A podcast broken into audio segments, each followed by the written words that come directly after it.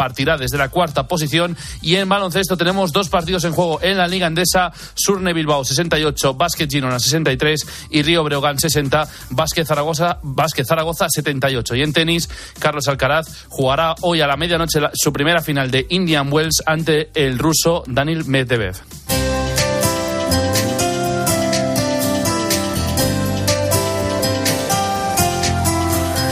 Y hoy en el espejo te hablamos de una escalera muy particular.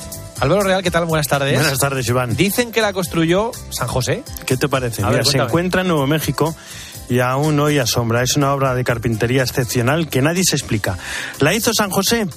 ¿Quién sabe? Esta es la historia.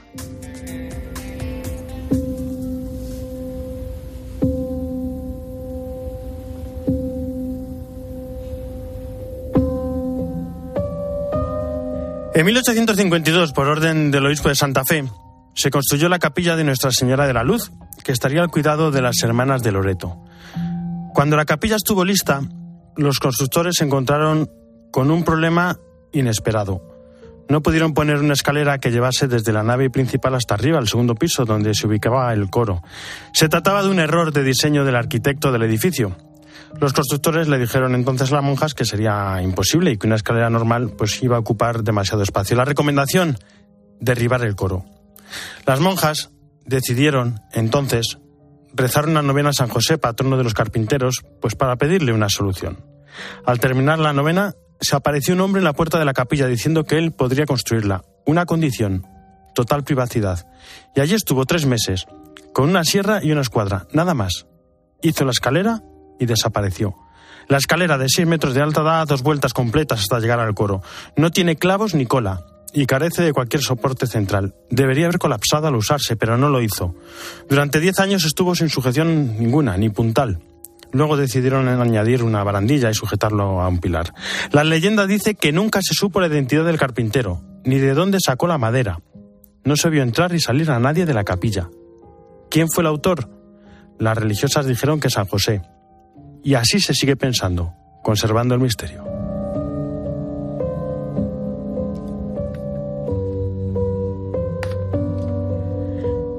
Jesús Luis, aquí están, ¿cómo estás? Muy buenas tardes. ¿Qué tal Álvaro? Buenas tardes. La pregunta de hoy, ¿domingo letario o San José? Pues mira, hoy es domingo letario, el calendario marca San José. ¿Y qué es lo que pasa? Pues que ya sabemos que desde la celebración de la iglesia la cuaresma es un tiempo especialísimo, con lo cual cuando alguna celebración sea San José pilla en domingo, se pasa al día siguiente, con lo cual hoy el santoral marca San José, pero hoy celebramos el domingo letare y mañana celebramos a San José. ¿Qué decir del domingo letare? Pues el domingo letare pasa como el domingo gaudete, el domingo gaudete es el tercero de Adviento, el letare es el cuarto de cuaresma, son dos semanas antes de lo que celebramos. Gaudete es gozo, porque la salvación sea porque el Señor está cerca. Ahora, ¿por qué es letare? Porque letare es alegría completa. El otro es gozo, te regocijas de que llega, pero ella es la alegría completa. ¿Por qué? Pues porque resulta que, dice el profeta Isaías, alégrate Jerusalén porque el Señor ha cancelado tu condena. Estamos a dos semanas ya de lo que es la cruz y la luz, la Pascua, todo el misterio de la central de nuestra fe. Entonces, en este día es como un tiempo pedagógico. ¿Qué hacemos a veces cuando tenemos un tema? Cogemos un poco de aire para el sprint final. Estamos como en el sprint final de la cuaresma, pues hay que tomar un poco de aire. El Señor a través de la iglesia lo hace. Y San José, que es hoy, lo celebraríamos mañana. ¿Por qué? Porque, como digo, tiene preferencia la la cuaresma en un domingo, entonces por lo tanto San José se pasa mañana y recordamos al carpintero de Nazaret de la estirpe de David, el esposo de María, de la cual nació Jesús llamado Cristo y que tiene varios patronatos, patrono de la Iglesia Universal, que es también patrono de las vocaciones, por eso es el día del seminario y también el día del Padre, que también lo podemos celebrar como el día del seminario hoy.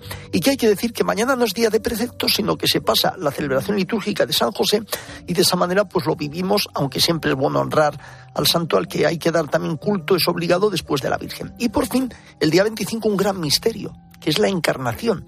Sin la encarnación, la encarnación después de, después de la resurrección de Pentecostés es encarnación guion nacimiento. El Señor, ¿por qué se encarna? Para salvarnos. Y si se encarna, entonces muere y resucita. Con lo cual, es el sentido que, como sabemos, San Ildefonso, como quedaba siempre diluido en la, en la cuaresma, aunque tenga su sentido, pues resulta que por eso puso también la Virgen del Lao el 18 de diciembre para completar. Pero por lo tanto, parece que todo se acopla, ¿no? Semana un poco más leve en la penitencia del domingo letare con San José y además con la solemnidad del Me sábado gusta, de la más, encarnación. me gusta más lo de San José porque entonces hoy y mañana es el día del Padre, los Del- dos días. Del, del Padre, los dos días, y el 25 la encarnación y el día de la vida, y de esta manera tomamos fuerza para el sprint final de la cuaresma. Muchas gracias, Jesús Un abrazo, gracias. ¿Pero qué es ser padre? Carlos González, Charlie, ¿cómo estás? Muy buenas tardes. Hola Álvaro, muy buenas tardes. Para mí ser padre es acercarme de alguna manera a entender la misericordia que Dios tiene conmigo. es hacer carne el, el amor que mi esposa y yo nos tenemos. Lo definiría con la palabra cuidar. para transmitirle a mis hijos la vida. Ser padre es lo mejor del mundo. Es la mayor aventura que he tenido en mi vida. Sunday mornings were your favorite. Sin pedir nada a cambio. I used to meet you down Creek Road. Hoy, de la mano de San José, patrón universal de la Iglesia Católica y padre adoptivo de Jesús, celebramos el Día del Padre. Él amó a Jesús y eso me dice a mí. Dice, igual que yo amé a Jesús, sin comprender, sin entender, pues ama tú a tus hijos, aunque muchas veces no sepas ni qué decir ni qué hacer, ámalos, que para eso estás hecho, para amarlos. Un gesto de ternura, valentía y fidelidad que nace en silencio para custodiar el corazón de Dios. Yo, Con profundo amor y confianza, desde que soy padre, Siempre teniendo a mis padres como ejemplo, he puesto mi confianza en San José. Esa mirada limpia, Se ha tirado al precipicio con los ojos cerrados esa confianza plena, ante todas las situaciones que se le han eh, interpuesto ¿no? en, en su vida. esa fe robusta, fuerte. I'm still holding on Juan, Samuel, Florencio, Raymond y José Miguel abren de par en par sus corazones de barro para hacerse como padres, uno en el amor. Yo veo el rostro de Dios en la mirada de mi hija, cuando me mira, cuando sonríe, cuando sale del cole con esa sonrisa y me abraza. Si yo amo a mis hijos con locuras, Es fácil ver el rostro de Dios en los ojos de, de mis hijos, porque tiene unas miradas preciosas, unos ojos maravillosos. Ahí veo la mirada de Dios, el rostro de Dios, su presencia. En la mirada de cada padre que cuida con ternura a sus hijos, San José nos recuerda que todos los que están aparentemente ocultos tienen un protagonismo sin igual en la historia de la salvación. Son miradas tan, tan inocentes, tan dulces, tan cariñosas. si yo les sigo perdonando, si yo sigo esperándolos, imagino esa locura de amor que tiene conmigo y, Teniendo el amor de Dios, y esa misericordia tan grande. los resultados que se obtienen son muchísimo mejores. Para mí lo más importante de todo ¿no? es, es el amor. El abrazo de un padre que ama es refugio, amparo y hogar, es lumbre callada, auxilio y resplandor. En sus sonrisas, en sus gestos, en sus caricias, en sus voces. Porque así nos ama Dios. Cuando me dicen, papá, te quiero. En la mirada de mis hijos veo al Señor como maestro. Cuando los huelo, cuando los sueño. Es que son, son perfectos. Es la experiencia más bonita y enriquecedora que puedes tener. Y como yo no soy perfecto, pues En esa locura de amor incondicional, me hacen ver que reflejan la luz de quien los creo, del rostro de Dios. Reflejan a su creador, a Dios. I'm still holding on to everything that's dead and gone. Despertar en el latido de un padre y dejarse hacer en cada grieta de sus manos es amanecer en el pecho de Dios, como lo hace el corazón desprendido de José Miguel, de Raymond, de Florencio, de Samuel y de Juan, custodios del amor, a veces en la sombra, a veces en el viento, donde nace la mirada compasiva de Jesús de Nazaret. Ser padre es darlo todo por amor. Muchísimas gracias, Charlie. Las 2 y 14, una hora menos en Canarias. Nos vamos a Roma. Eva Fernández, ¿cómo estás? Buenas tardes. Muy buenas tardes, Álvaro. Bueno, vamos con el Ángelus. Papa Francisco sobre el Evangelio de hoy. Era ciego y ahora ve. Esa es la verdad y punto. Me, hizo gracia. Pues sí, porque así de claro y punto, ¿no? El Evangelio del día efectivamente nos muestra a Jesús que devuelve la vista a un hombre ciego de nacimiento. Y esa curación sorprendentemente no cayó muy bien, eh, porque era sábado, eh, cundieron los murmullos entre los fariseos y cuando vieron al ciego, mm, pues querían preguntarle si estaba de su parte, ¿no? Entonces, el Papa ha explicado que el único que reacciona bien, lógicamente, en esta curación es el ciego, feliz de ver, eh, y dio su testimonio de la forma más sencilla. Era ciego y ahora veo. Esto es lo que sé de lo que ha ocurrido. No tenía miedo a lo que iban a decir los otros, había vivido lo que es la indiferencia, la marginación y, y ahora mismo pues esta curación de Jesús le había devuelto la dignidad. Ha sido mm, muy bonito porque el Papa ha aprovechado este Evangelio para, mm, para pedirnos que nosotros nos preguntemos qué posición tomamos ante esta escena del Evangelio, qué hubiéramos dicho entonces y sobre todo qué hacemos hoy. Y ha sido una batería de, preguntas la- las que el Papa ha soltado desde, desde el balcón del Palacio Apostólico, que nos viene, como siempre, muy bien. Nos ha, nos ha preguntado, por ejemplo, si sabemos ver el bien y ser agradecidos con los dones que recibimos, em, si mm, damos testimonio de Jesús o, bien, o más bien difundimos críticas y sospechas, si somos libres frente a los prejuicios o a lo mejor nos mm, asociamos a los que difunden eh, pensamientos negativos y chismes. Mm, realmente mm, eh, eh, ha sido una, mm, una- El Papa nos ha dedicado unas palabras preciosas en este día de San José y precisamente a San José le ha pedido que nos dé la gracia a todos de sorprendernos cada día por los dones de Dios y ver las circunstancias distintas de nuestra vida, también las difíciles de aceptar, como ocasiones para, para obrar el bien como Jesús hizo con el ciego. Bueno, y también habló del Día del Padre de San José después del También recuerda a las víctimas del terremoto en Ecuador y también habló del maratón de Roma. ¿Se sabe ya quién llegó el último? Bueno, pues que sepas que, que estoy, venga a investigar, digo, a ver si lo averiguo. Pues no, porque el, el último no ha llegado a la meta, sino que, que era en el kilómetro 16, el Vaticano había decidido otorgar un, un galardón que sabemos que ya ha sido entregado al que en el kilómetro 16 del maratón iba el último, ¿no? Que por lo tanto se suponía que iba a ser el último en llegar. Yo creo que ha debido haber tortas para intentar ser el último en este maratón porque, porque la verdad es que es una iniciativa muy bonita, ¿no? El Papa, mm, el Papa, como decías, es cierto, se ha referido a Ecuador, donde el terremoto ha causado muertos, ingentes daños. Eh, no se ha olvidado de Ucrania, mm, que sigue sufriendo los crímenes de la guerra, pero hoy también, Álvaro, los protagonistas habéis sido los padres. E oggi facciamo gli auguri a tutti i papà Hoy felicitamos a todos los papás eh, que en San José encuentren el modelo, el apoyo y la confianza para ejercer como padres. Todos juntos recemos al Padre por ellos, Padre nuestro. sia santificato il tuo nome. Ha sido muy emocionante ver a la plaza entera llena de padres y de atletas, por supuesto, eh, de todos los que han participado eh, en este maratón eh, que asistían a- y han recibido pues también este aplauso final por parte del Papa. Felicidades Álvaro y felicidades a todos los padres. que Pues nos gracias al este Papa. Francisco y gracias, Eva. Bon brancho. Arrivederci, buona domenica. hasta pronto, gracias.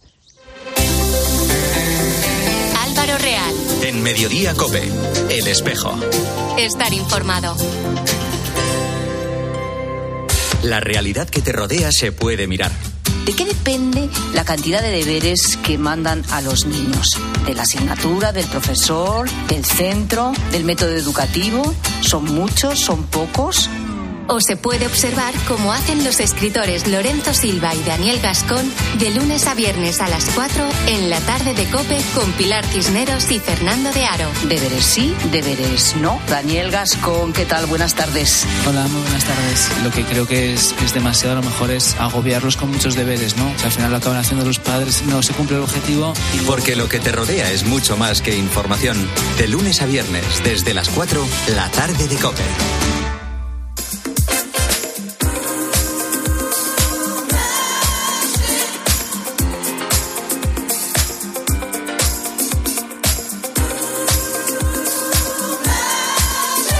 En Mediodía Cope, El Espejo. estar informado.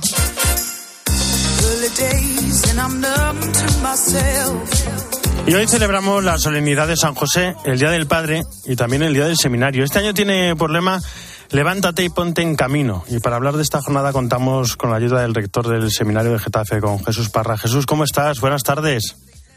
Pues muy bien, buenas tardes de celebración. aquí en Eso, el seminario. eso, ¿cómo lo estáis celebrando? Pues lo celebramos con dos ordenaciones sacerdotales esta tarde y, un diácono también. O sea que es un día completo. Un día muy alegre y muy feliz. Esta semana se conocían la- las cifras de los seminaristas en España, 974 candidatos. Y a mí las cifras la verdad es que no me gustan, porque me gustan más las historias, las personas. Y creo que cada una de estas historias es un milagro, ¿no? Abandonar la comodidad del mundo para lanzarse al sacerdocio. Es de ser muy valientes.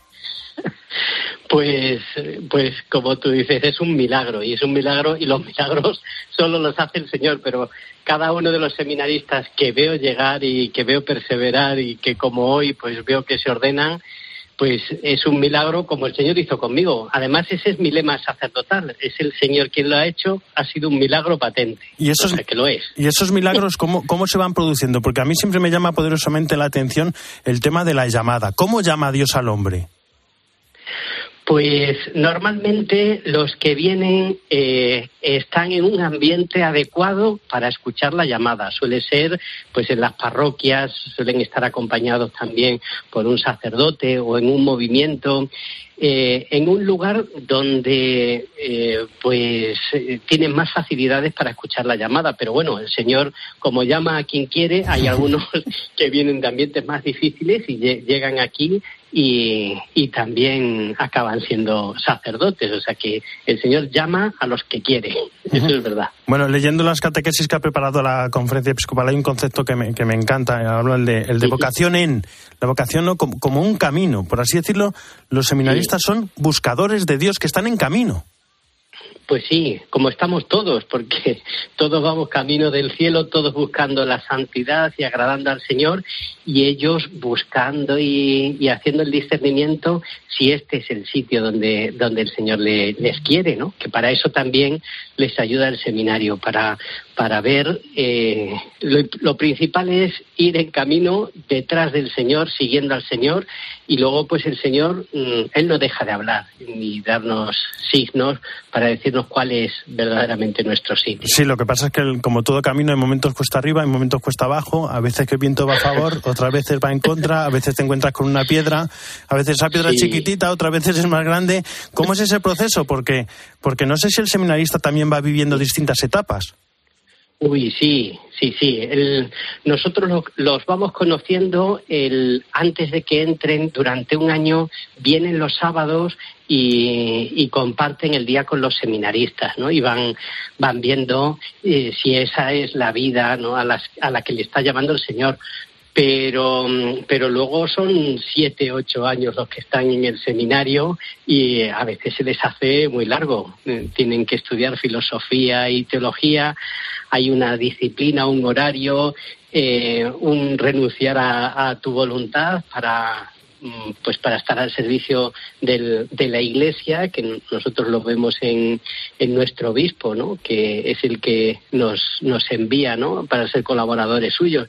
Y eso, pues esa formación de ocho años, pues no es fácil. Es que no, hombre, hombre siete, en siete, ocho años, pues la verdad es que uno cambia, uno puede cambiar muchísimo. Me imagino que también hay un, hay un proceso de formación para la vida, ¿no? En, en el seminario.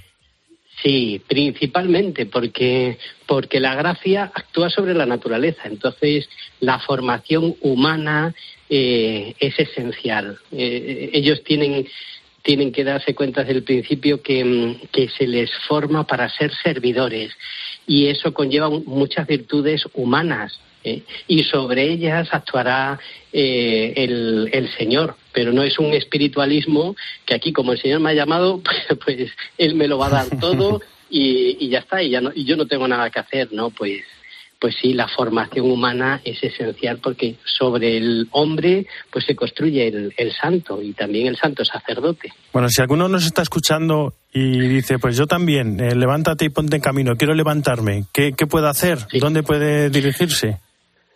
Pues eh, que se tendrá que dirigir al, al seminario de su diócesis, pero antes de eso es bueno que pues a su párroco o al sacerdote con el que tiene confianza o que se confiesa, pues comunicárselo para pues para que le vaya orientando. Y luego con ese sacerdote pues acercarse al seminario de, de su diócesis y decir, bueno, pues aquí estoy y si el Señor me quiere como sacerdote, pues yo estoy dispuesto. Hay- Jesús, perdóname que hay una, hay una pregunta que se me ha quedado en el tintero que cuando hablaste de, de- de tu vocación y me quedé con ganas. ¿Cómo fue, ¿Cómo fue tu llamada? ¿Cómo fue ese momento?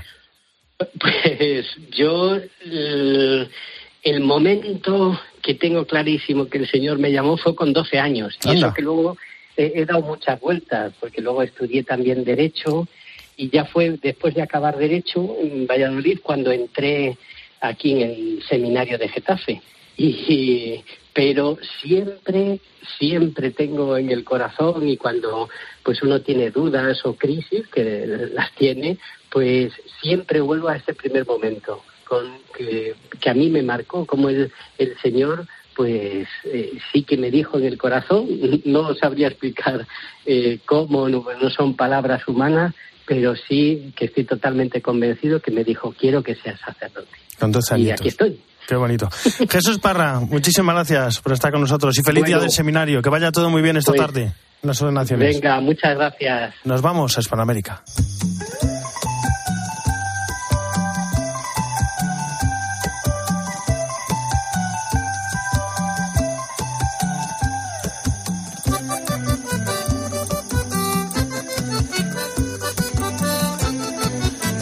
Desde Buenos Aires, Esteban Pítaro, ¿cómo estás? Buenas tardes. Buenas tardes, Álvaro. ¿Cómo estás vos? Bien, bien. Esperando que nos cuentes cómo van las vocaciones en América. Hombre, bueno, calculo que como en Europa, con la necesidad de que todos recemos eh, y que todos acompañemos, de hecho, en gran parte de los seminarios, particularmente los encomendados a San José, hoy es un día de fiesta, hoy es un día de oración, hoy es un día de ingresos, de familia. Y vos sabés, también es un día muy especial que honra ese momento, ese primer llamado que escuchó, que recibió el Papa Francisco, con un regalo, porque hoy el templo en el que el Papa descubrió su vocación, la Basílica de San José de Flores, va a estar recibiendo una imagen de San José dormido enviada por el propio Papa Francisco. Una imagen de un metro, una imagen que el Papa aprendió a querer y lo ha contado en numerosas ocasiones en San Miguel, que llevó consigo a Roma y fue el propio Papa el impulsor de esta iniciativa, está enviando la imagen, está llegando hoy al Colegio Nuestra Señora de la Misericordia, que es donde el Papa recibió la primera comunión, la confirmación, también celebró su primera misa, y luego va a ir durante la tarde en procesión hasta la Basílica de San José de Flores. Un muy lindo gesto que además de honrar a San José, de invitar a rezar por las vocaciones, cierra de alguna manera lo que fueron estos 10 días de celebraciones y actos de todo tipo por el décimo aniversario de la elección de Francisco. El Papa hoy tuvo muy presente, Álvaro no quería dejar de mencionarlo para que nos unamos todos en la oración, a Ecuador, el terremoto de Ecuador que provocó hasta ahora 14 muertos, varios heridos, damnificados, imágenes tristes, pero también algunas de esperanza, como la de un papá que sobrevivió abrazado a su hijita en la isla Puna, búsquenla eh, si pueden en internet, una imagen preciosa. También una invitación especial a rezar estos días por el padre Janais Mediror de los clérigos de San Viator en Haití, secuestrado el 10 de enero, ya van casi 10 días secuestrado, no se sabe noticias de él. Hay, por supuesto, una campaña de oración encabezada por la comunidad de los clérigos de San Viator, que tiene una presencia muy importante en Haití. Unámonos desde la oración y también, por supuesto, desde la difusión. No nos olvidemos de Haití. Por último, Álvaro, como venimos haciendo todos los domingos en esta cuaresma, conocemos el espíritu con el que se está preparando para la Pascua un país, en este caso Brasil, una campaña de cuaresma de fraternidad que este año lleva de nombre Fraternidad y, y Hambre y de lema Dale de Comer. Una campaña que los propios obispos llevan más allá de la iglesia y sostienen, por ejemplo, que no puede hablarse de democracia en Brasil si hay existencia de hijos e hijas que sufren absurdamente la inseguridad alimentaria. La cuaresma en la clave propuesta por la iglesia brasileña es una invitación que interpela más allá de la iglesia, por el que en el camino estamos todos juntos, Álvaro. Pues juntos, Esteban Pítaro, un fuerte abrazo. Hasta la semana que viene. Abrazo grande. En la producción Jesús Saquistán, en control técnico Natalia Escobar y en control central Fernando Rodríguez. Ya saben que el espejo no termina, sino que gira. Y ahora nuestro reflejo se abre hacia Mediodía Cope con toda la información nacional e internacional que nos trae Iván Alonso. Iván, buenas tardes de nuevo. ¿Qué tal? Buenas tardes de nuevo, Álvaro. ¿Has, ¿Te ha felicitado tu hija ya? Hombre, ya he tenido Eh. a mis dos niñas felicitándome. Eso, tus dos hijas, es verdad. Pues es que hoy es el día de San José, claro, el día del, el día del padre y es un día grande, por supuesto, en Valencia. Vamos a estar allí porque hoy tienen, hoy cierran esa festividad, cierran esas fallas que han vuelto a niveles prepandemia.